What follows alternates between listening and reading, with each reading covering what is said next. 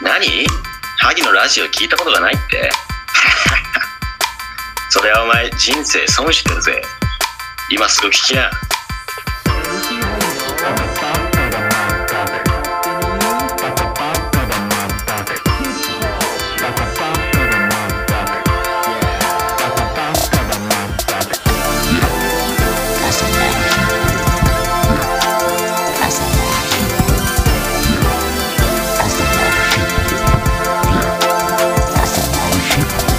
焼き芋って美味しいよな焼き芋って美味しいよな焼き芋って美味しいよな焼き芋って美味しいよな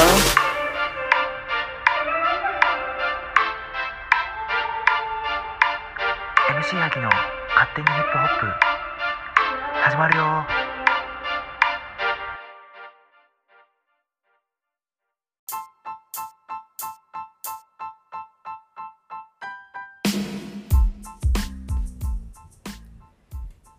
皆さんお久しぶりです MC ハギですお久しぶりです。颯です。はいということで MC ハギの「勝手にヒップホップ」リブートということで始まりました再始動記念すべき、もう記念なんか、何かねう、ん、何の記念やねんって感じですけれども第8回1年3ヶ月ぶりの第8回なるほど。はということいで、皆さんお待たせしましたお久しぶりでございます。帰ってきましたね、えーついにね、はい。まあ、颯君が上京したということでねはい。はい。またやっていきたいなということでこうして集まったわけですけどもちょっと噛みましたね。ちょっと甘噛みましたね噛みしましたね、今。ちなみにこれどんな番組でしたかね。 はい、えーこの番組は MC 萩の「勝手にヒップホップ」というはい。名前の、まあ、ラジオ番組でございます、まあ私ヒップホップ大好きな MC 萩が勝手気ままに始めたラジオですこの番組は、えー私の超気まぐれで収録されておりますと、はい。まあ、主にねヒップホップに関するアーティストや曲紹介、うん。まあ、またはね、えー我々の知人を呼んだりして、まあ、ゲストという形で出てもらって、まあ、好きなことだったり最近気になってることであったり、まあ、はたまた最近の曲であったり音楽であったり、はい。まあ、そういったことについて、まあ、つらつらと話していくだけのラジオでございます、えーまあ、なおねもう毎回言うんですけどこれ、まあ公共の電波では流すつもりはありませんので著作権等に関することは無視しておりますご理解ください、まあ、ただし、はい。まあ、公共電波に載せてないっていうのは、うん。まあ、正直嘘になっちゃってまして、確かにねそうだねそうなんです、まあ、あのもう Spotify ね。ポッドキャストだったり、うんまあはたまた Apple Music ではなくてなんだ Apple Podcast にもはね、いはい載せてたり、まあ、実はあの言ってないんですけど、うんあの Spotify と Apple 以外も多分 10, え10個以上のポッドキャストで流れてるみたいなんですよねそこれんなにいやあの一応収録にはアンカーというアプリを使ってるんですけどあー使ってるあは配信アプいリを、はいはいはい。これに出すとうん勝手に審査をしてくれだてよね。うん。出せるっていう状態になればうん。もうあらゆるポッドキャストにな媒体に流れしてくれるっていう、まあ、便利なアプリでして10個もあったんだよねそうなんですそのおかげでねあの一応、まあ、自分のあの、まあ、私がうんレコーディングしてるので、うんレコーディングして配信してるので、うんその誰が聞いたかっていう、まあ、誰っていうのは分からないんですけど、あーはいはいはい何人がとかそうパーソナリティみたいななんかデータで出てくるのねへーあの何歳国籍がどこで何歳ぐらいの人が何人見てますみたいなの出てくるんですけど、まあ一応う今のところ、おそらく20カ国ぐらいで再生されてると ん、20? この日本語バリバリの日本語で20カ国で再生されてるというデータが出ています一応ねなるほどねミャンマーとかでそそうのそうそう、まあ、ミャンマーは入ってなかったかな、まあ、主にヨーロッパ圏あそうなんだ、内で再生されれてまして、まあ、もちろんアメリカもはいはい再生5人ぐらい誰が聞くのすごいニッチなところにはまってるってはいいはう、いはいあとはあのーそうですねかかってんのフランスもあったしオランダもあったし、へーイタリアうんドイツうんスウェーデンか制覇してるねなデンマークとかも聞いてたしキーズすごいねそうしかもなんかどこやったかななんかねデンマークはね、60代の人聞い てたねここのこをどう生かすの、 うん一番届かないゾーン年ねヒップホップでもないしというかでもないし北欧やし旅行やしどこにね引っかかってなんかインテリア的な観点を見つけたのかもしれないですね IMC の中にね、うん手の中に、はいそれ初めて聞いたわそうなんですということであの今ねもうんう世界中でご愛顧いただいているというそうですねまワールドワイドなあワールドワイドの番組になってしまいましたけれどもでしたねまあ長いことやってませんでしたねだってまたねさっき言った1年3か月ぶりでしたかそうですねえー去年のうんうん3月11日にう第7回ん2020年2020年3月11日に第7回を配信しています、で一応非公式という形で、うん実はあの4月入ってからかなそそうですねのうんコロナがね爆発的に広まってから、その Zoom で生配信しようみたいな会がありまして、はいはいそれを4月末にやって以来、うんうんまあ、こうして2人でね確かにやることはなく、 2人でっていう意味ではもうほぼそのズームだとね結構人いたから、その3月のそうね最後という最後ということで印象ですよまあ、3月何やってたかというと当時は「虚構ラジオ」といううんやってたねやってましたね巨人とかの話してたら俺はぼんやり覚えてる巨人その左足が右足の、も手やなかったう分かんない足やったかな一緒一緒あのとりあえずなんかねなんか左足が右足ねなんだ右足が左足の8倍でかいですみたいな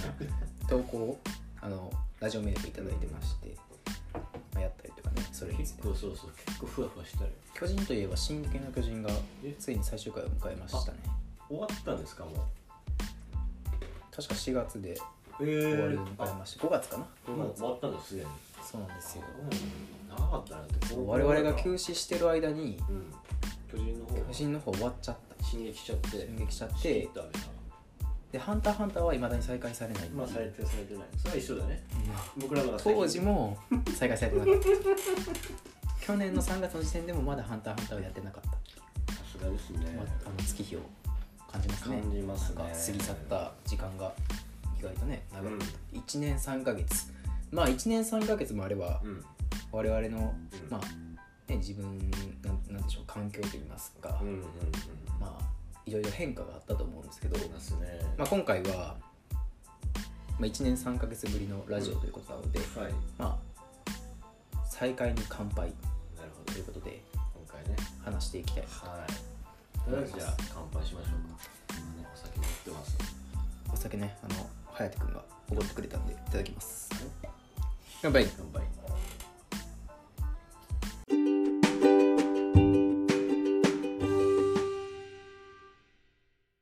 盛りだっけなま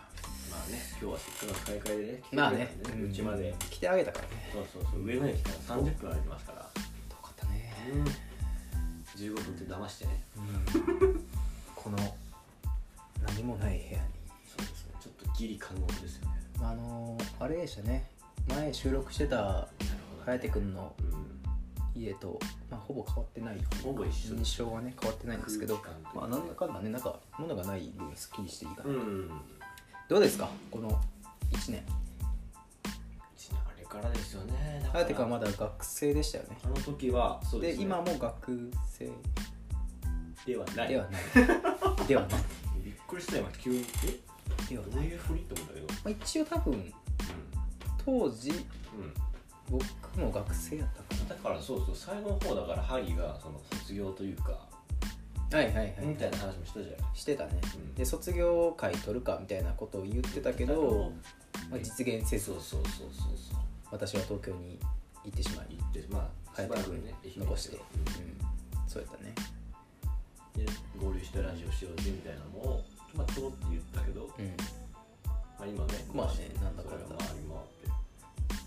どうですなんか1年3ヶ月だいぶ変わりましたよねそれこそねまず髪型変わったよね髪型がね坊主になりましたねこれがして一番変わったね僕の中でなんかもうなんでしょうあのい俗に言うおしゃれ坊主ああシャレ坊主、でもなくうんシンプル坊主シンプル坊主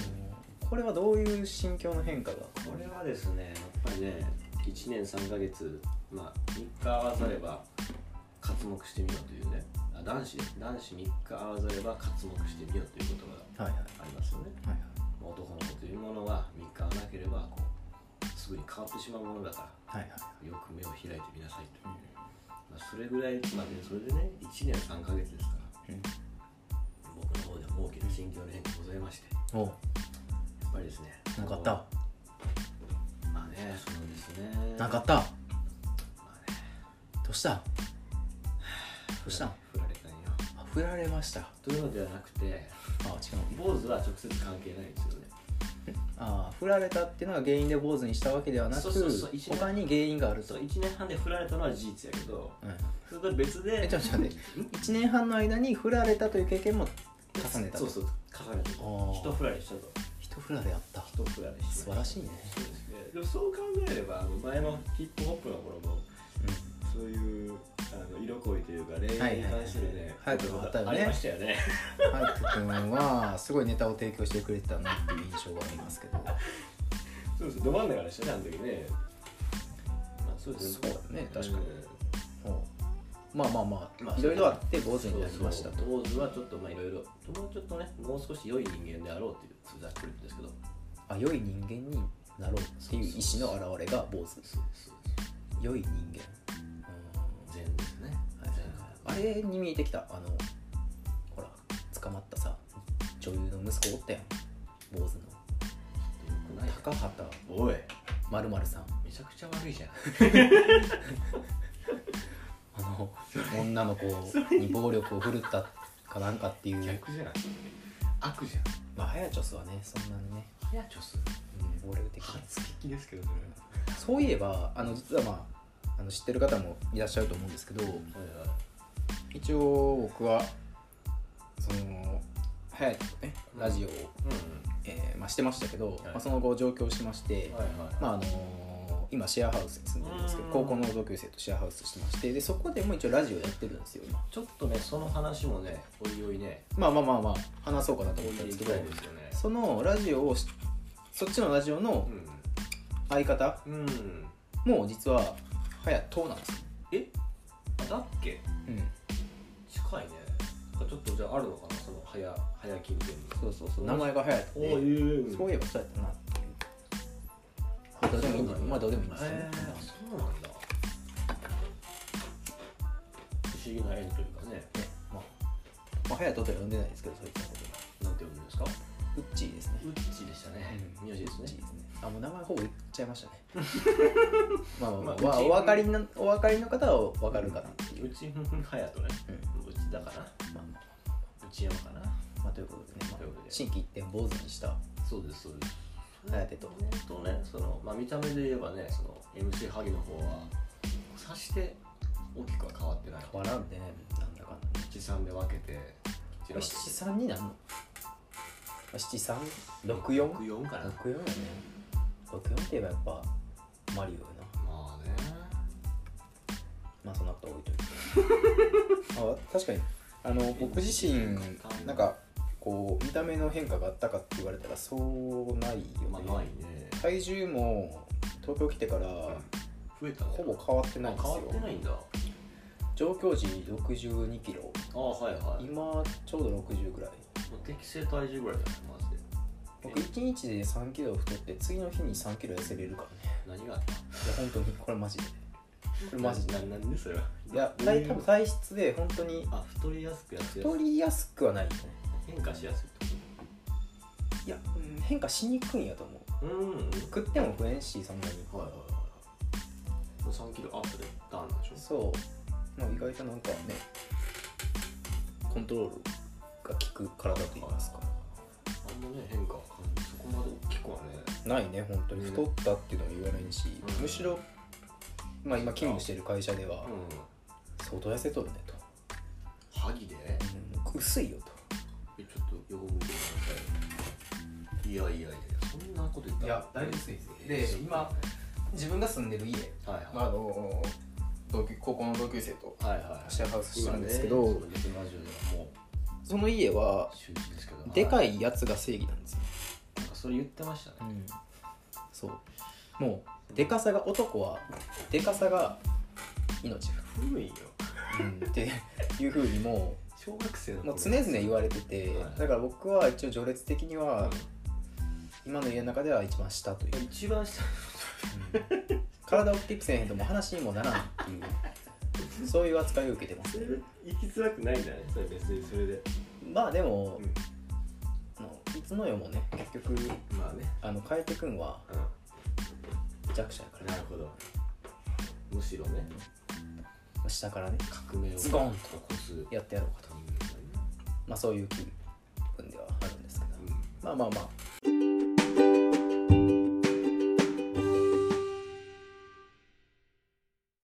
特に見た目に変化はお互いまあ坊主になったぐらいでうんなんかあった他に変化でしょまあでも東京に来たっていうそれは大きいよね大きいよね職業かまえちなみにあれ学校はちゃんと卒業したああギリあ偉い卒論は書いたそれを書いてたよ何について自殺だね僕はねあうんまあまあまあまあまあまあまあ颯君のねそうですね人生における大きいテーマそうですねといったらまあ自殺そうですスーサイドですうんよなるほどそうですあれだからちょうまどああでのも頃あれ専門の法律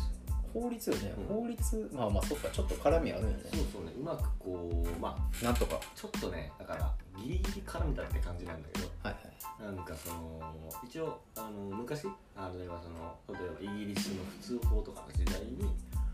とかもっと遡ってローマ法とかの時代に自殺っていうものがどういうふうに扱われたかみたいな、えで実際そう有罪だったらしいの自殺が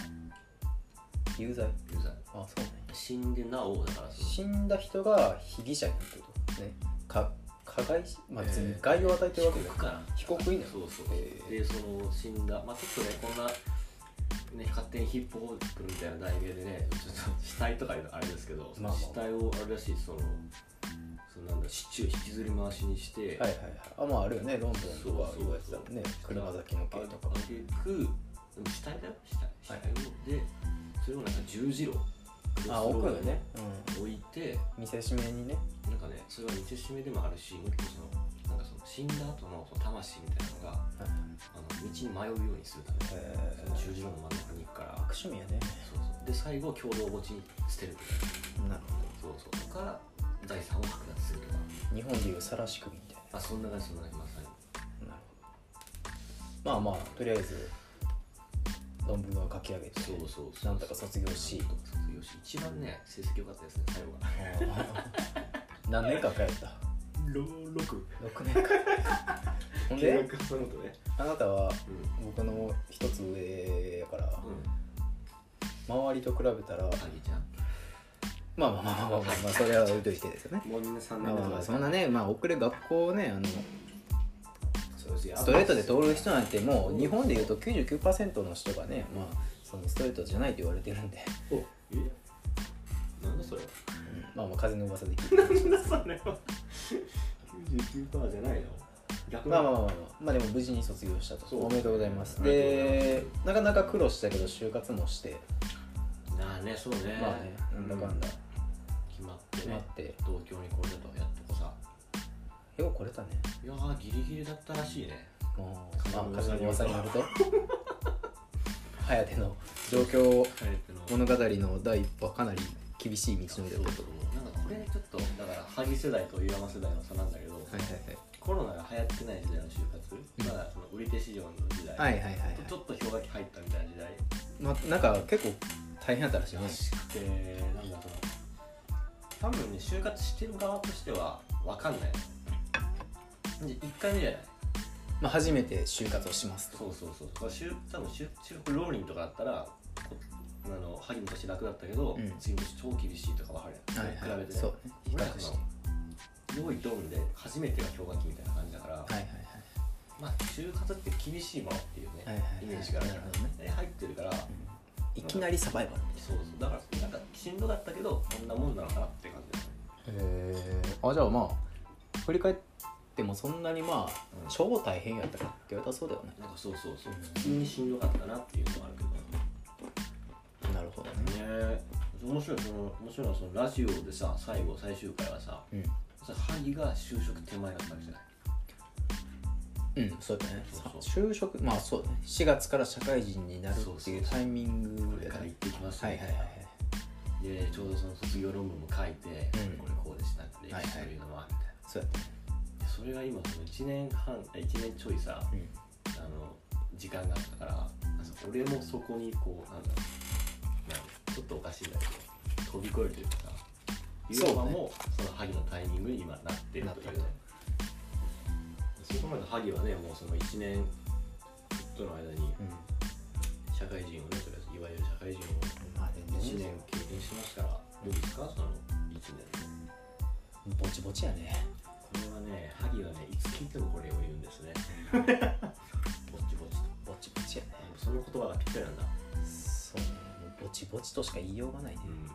この1年フルスイングでもなくという感じそれはうんフルスイングではないねないんだねハーフスイングでもないね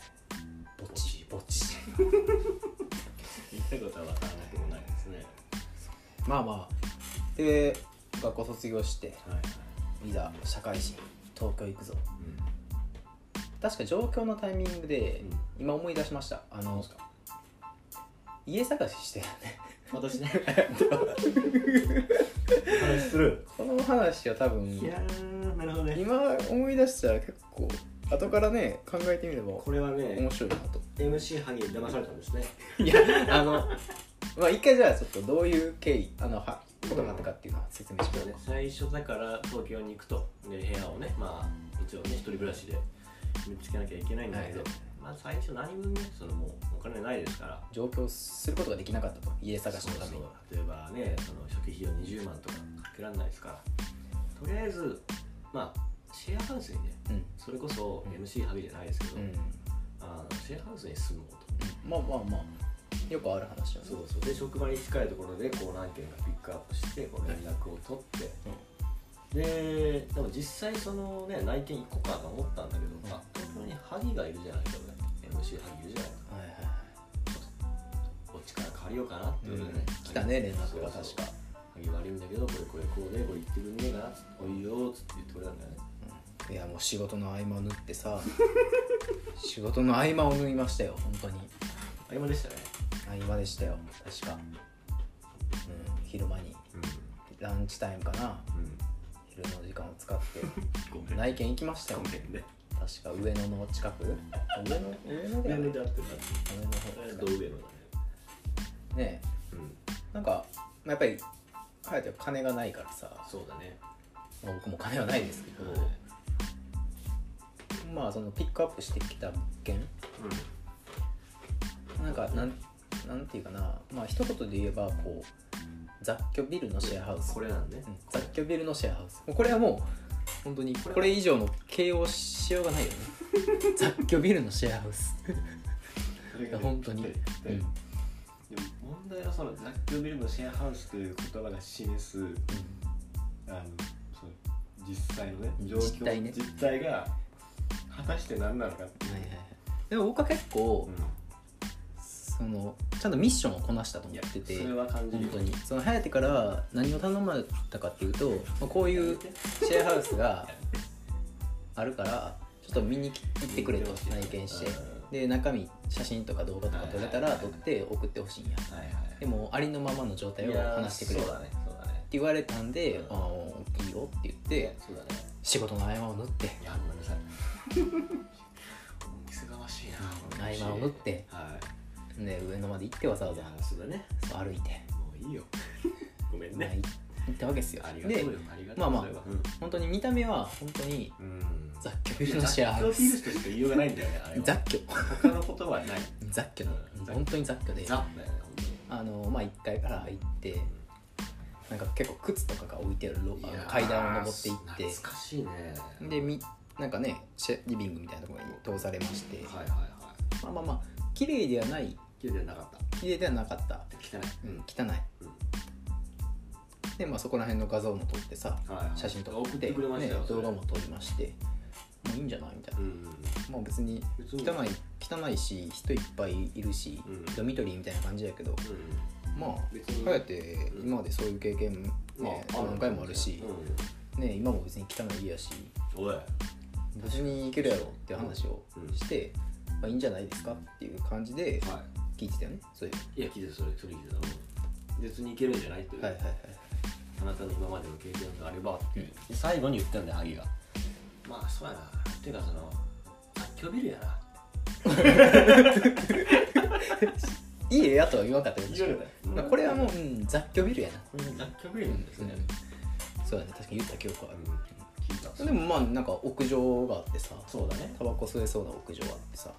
結構見晴らしよくて海原しようスカイツリー見えるかなギリ見なギリ見えなか ったギリ見なまあまあまあまあでもねまあ雑居ビルやったなっていう感想をもうそのまま素直にありのまま伝えて写真も結構56枚とね動画も23本ねねしかも格安やったよね確か確か3万5000円うんつけて家賃うんでまあ颯はもう決めたとこれすると君に決めたとありがとう本当に今年じゃないけれども、はい君に決めたっつってこう、うん来たわけですよ上3京しましたは月覚えてます忘れもしません3月26日いはい伊山東京入りとはいはい悲惨ではい来ましたよあれは2日目でしたかねうんああ早いねなんかあれは話が早いねそうですね2日目か、入って2日2日目の晩でしたかね目、うん私がスーモを見たのはス ーモスーモ見たスーモを見えたどういうのこはとどういうことどういうどういうこと感じたんですよねこれ住むとこじゃないなとこれギリギリうんギリギリ刑務所だなちょっと待って、スーモから探したんじゃなくて、入ってからスーモみたいな。そうそうそうそうそう 順序逆やったんや。なるほどね。そうそうそう入ってもうえ一日寝て起きてだから個室あったよね、でも。雑居ビルやけど、ちゃんとドミトリーみたいな感じよね。そう本そうそう当にもう言ってしまえば、あのまあ、リスナーの皆さんに伝わるかわかんないですけど、はあいはいはいの、ね、旅行とかい、海外とか旅行行った人だったらわかると思うけど、ね、本当二段ベッドが部屋の中に置かれてて、そそうそうそうれの、なんかね、その一つが自分の個室ですみたいいなや。まああんな感じやったそよ。んな感じそうまあで他のそうなんだよね共用部分は全員で使ってみたいな。そんな感じ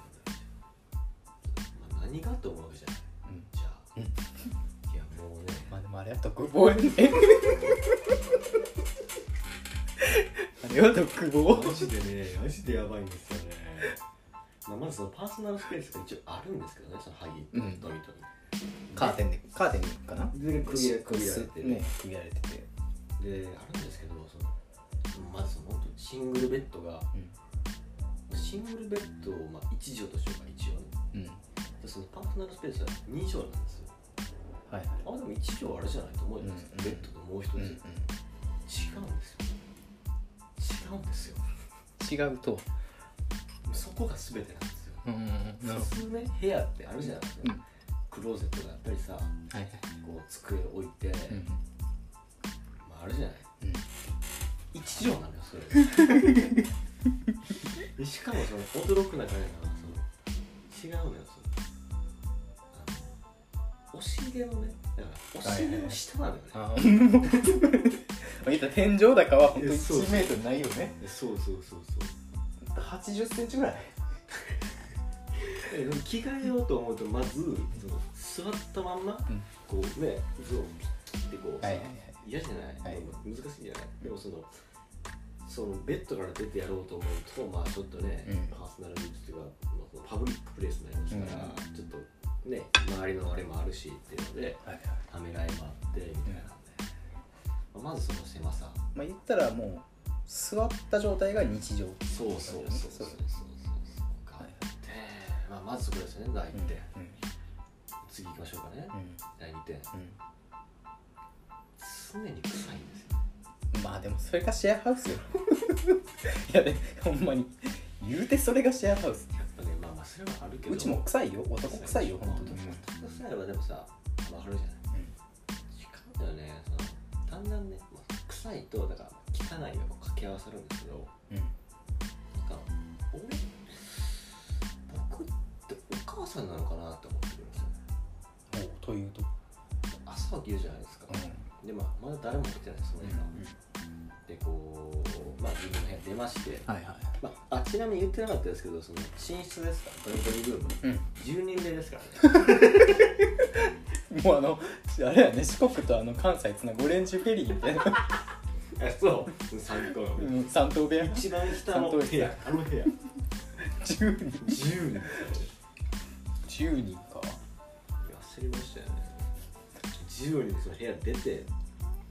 こうリビング行くとリビング行くじゃないですか、したらねまずキッチンをかれてるんです常にもうフライパンやら皿やらがこう洗ってないか洗ってももう油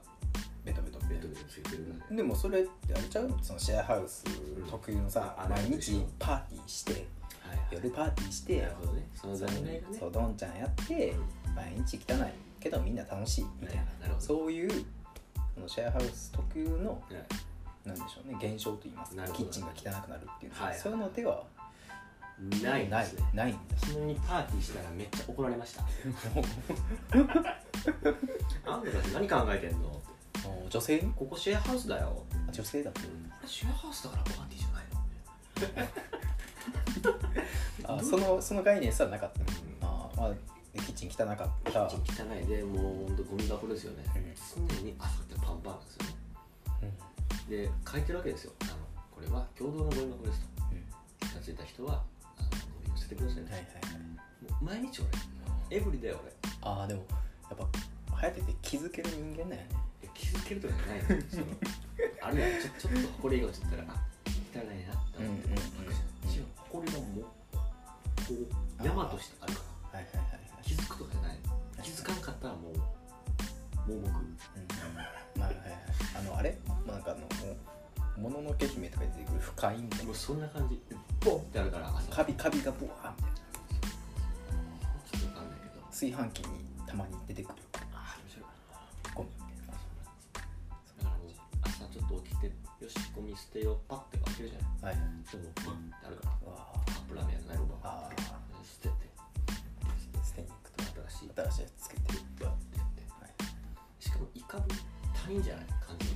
全に、うんそうだねうん、でここが一番多分あれだけど何かね謎に殺伐としてんのあシェアハウスの中のそうそう空気がそうシェアハウスってこうまあお互いさこうこういう格好いいというかまあおはようみたいなさうんあってまあ聞かないとかやったらしゃあねえなみたいな感じじゃないでもそれ言うと僕伝えてたよその内見行った時に管理人みたいな人が言ってたけど、そのなんかそういうシェアハウスの中でコミュニティじゃないですけど、はいはいはいなんかコミュニケーションが生まれたりしてるんですか、みたいな、うんみんなで仲良くみたいな、はいはいあうちはあんまないですって言ってたようんでそれ伝えたよいやあ俺それ聞いてたらそれはもう完全に聞き逃し ちょてったとうん逃してたそれはもう隼人のせいまあ確かにねあでもそれでもなかったと殺伐としてましたとでまあそうねそういう汚さだったり最終的にはですね一番困った点ですよねいびきがすげかったですよね俺の二段ベッドにして上の住人のいびきがすごすぎてですね私その1週間目からですかうん常にこう耳栓をして眠るという生活をしてたんですけどねはいそれでやっぱりもうこれダメだとうん耳栓をしてねそうそうそうそう朝怖いよだからアラーム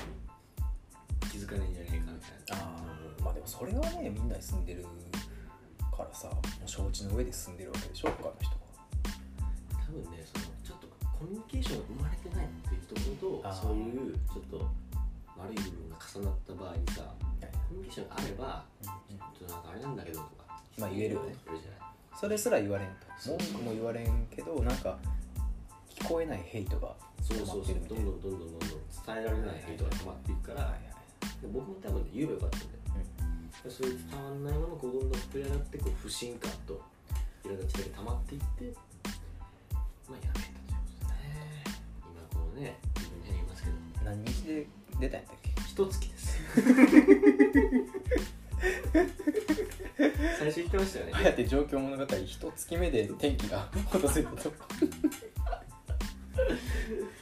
なんかかかってきたよね電話入居してからちょっと経ってあ僕からね、うん、はいなんかこの家やばいみたいあの時覚えてたなら出ますみたいな歯に一生笑って たもんグハハハってなってあれほど腹抱えたことないよね今悪の笑いこれ見たことからいやそうかあれダメでダメやったかダメだったねまあ後で分かるんですけどやっぱそこはそのシェアハウスしたいっていう人っていうよりは、うんでももうしょうがなくねそうそうそうそうしゃあなしでここしかないから入るかみたいなとか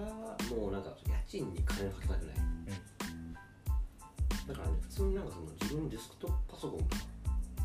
はいはい持ってる人もいるんだよえー、ああじゃあもう押し入れの空間をもうそうそうそうフル活用してる活用してちょっとだからなんかいわゆるこうみんなで集まるっていうシェアハウスっていうのはなんかその暮らすためだけのそうそう雑居ビル俺やっぱ覚えてるもんその最初の日にさ管理人に言われた一言をさ「あのー、お願いがあるんだけど」と「どうしたんですか?」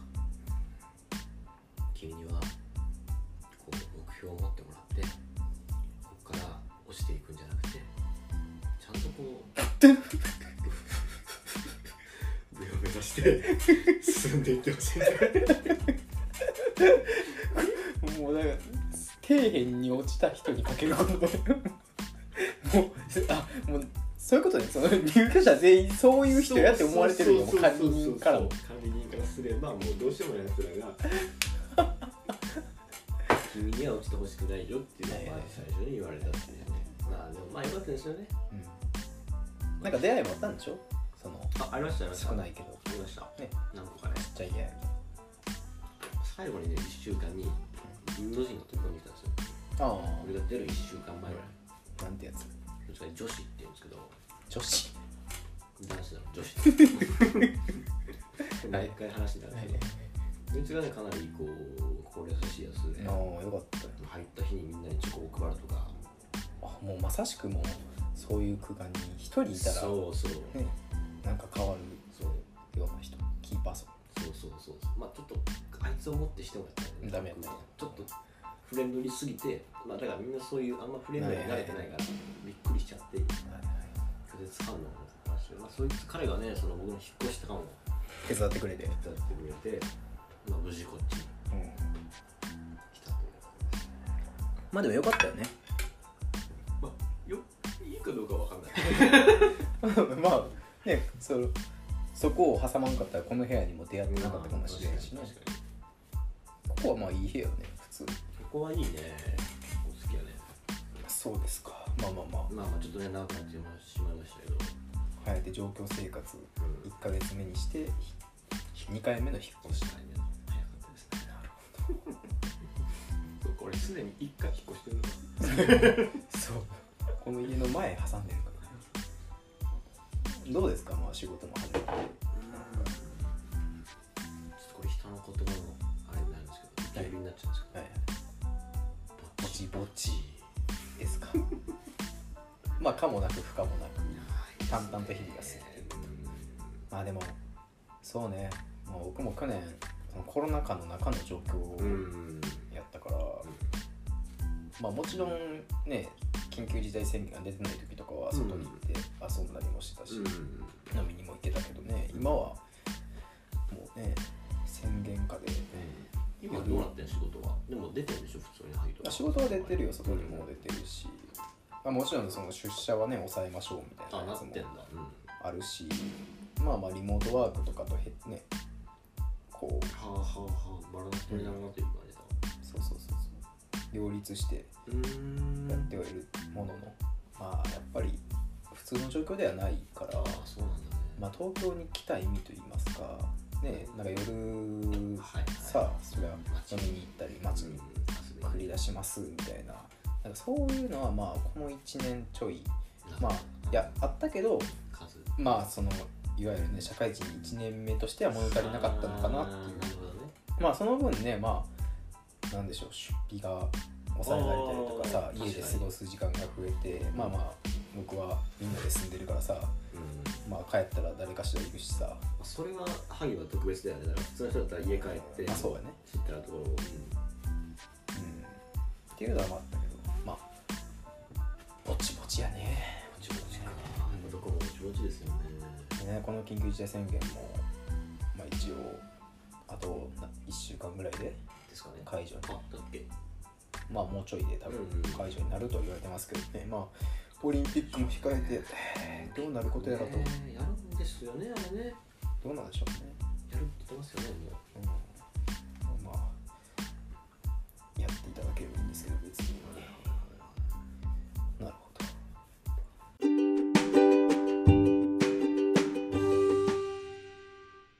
うまあこういうふうにそうかそうかそうか仕事お互いね仕事がところであれですかど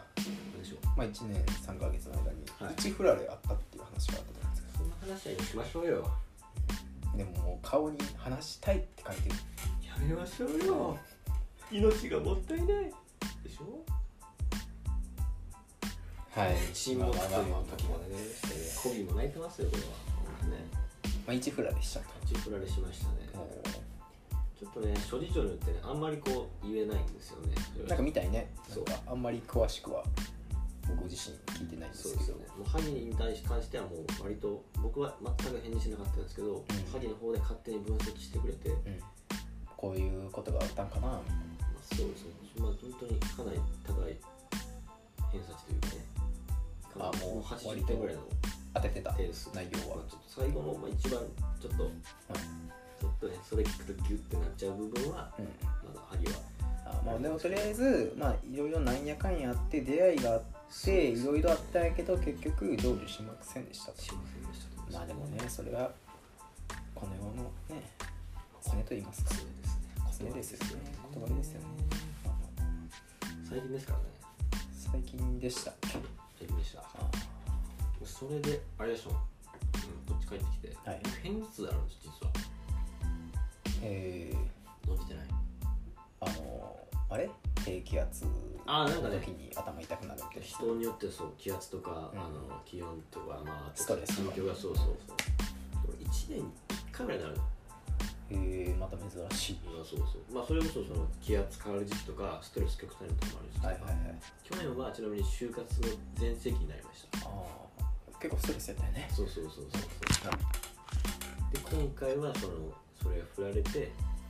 2日後にそれが仕事中に来て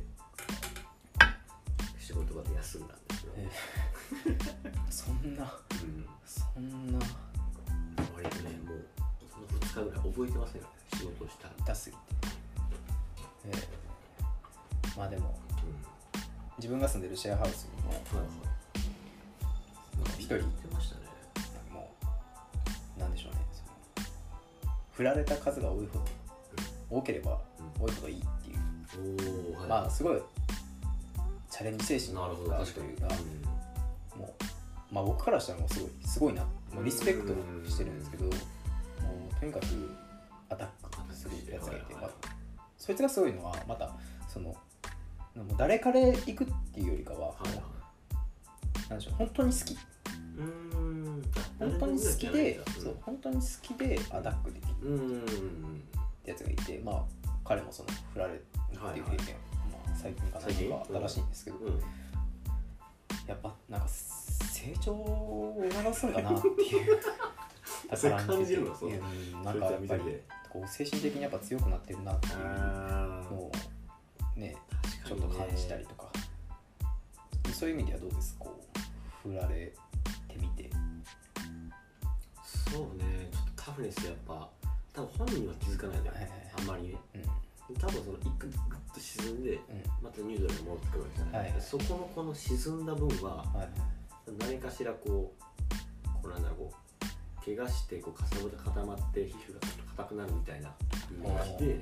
変わってんだろうなっていう実感もあるねなるほどねなんかあれらしいやんなんか何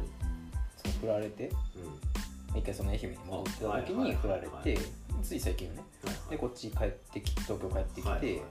なんか新しいこと始めたりまああそうですねちょっとボクシング始めましたあわかりやすい強くなったというかもう強くなりに行こうとしてるはいまあでもそのね新しいことを始めるきっかけになったとまあそれはね良かったよねだからねそうかまさかこのボクシングしようだなんて思ってなかったからさ颯がそう昔そう昔ね空手をやったんだけども親に習いに行かされて木の皮みたいな体してる、いやほんまに川よね枝というよりは皮やね剥がれた川になる、で帰ってきますから1年後のね1年後ぐらいですか、わかんないですけど、まあ、3ヶ月後でもいいですけどねそのシアといえば帰ってきますからああそのボクシングそうそう楽しみやねどうなるかね分かんないね何がどう変わるのかあまあやっぱり肉体的には大きくなるよねうん飯食って精神的な面もちょっと気になるよねなんかあるかなその仕事場が割とそのあれなんですよねそのちょっとやっぱちょっと土木が走ってるんで、はいはいはいちょっとこうガテン系みたいなそうそうそうそうどっちが今の悪いんだみたいな俺悪くないだろみたいな、お前やろみたいな感じでそうちょっとしたまあ言い方は極端ですけどマウントの取り合いだとかあるんで、はいはそういう部分で今ちょっとね割とバーって言われちゃうとごめんなさいとかすいませんになるのが、まあ、よくか悪くかずうずうしくなったりとかねあーするのかなとか思ったりとかいや俺悪くないっすよで僕これしましたよねみたいな感じになったりとかするいや俺ボクシングしてるんで、関係な くない うちょっと本田圭佑入ってないん、いざとなったら出ますよ右手みたいなあそうお弁当出ますけどいつでもカウンターできるん怖いね。 でいやそうなってほしくないなななりたくないねうんどっちかっていうとその秘めた闘志じゃないけど、ボクシングをすることによって、まあ、肉体的にも精神的にも強くなって、けどそれをこう前面に出さないというかそれをを武器に勝負しないなるほどね。あくまでベース、はいはいはい。わかるわかる。うん、でなんというかねジャンプ打ちましょうかじゃなくてやろ葉っぱをしますよじゃなくてう。なるほどねね。なるほど。わかりますよ。そうそうっていうその芯の部分に僕そうそうそうそうそうそう確かにね。うんボクサー颯はあくまでその内面であってほしいというかなんかもうゴリゴリに外に出てきたらちょっともう怖いなと思うし多分付き合いやめる、。俺もなりたくないのね。うそれこそあの萩のシェアハウスみたいになっちゃうじゃない。ん、そうねもうあの体だけでかくしとけばいいみたいな、勝ちみたいうん、な。っていうのに僕はちょっとなってほしくないなとは思う気をつけるわ。それはまあまあまだねうん。上京して3ヶ月2ヶ月ちょいもそうよね。う全然経ってないからね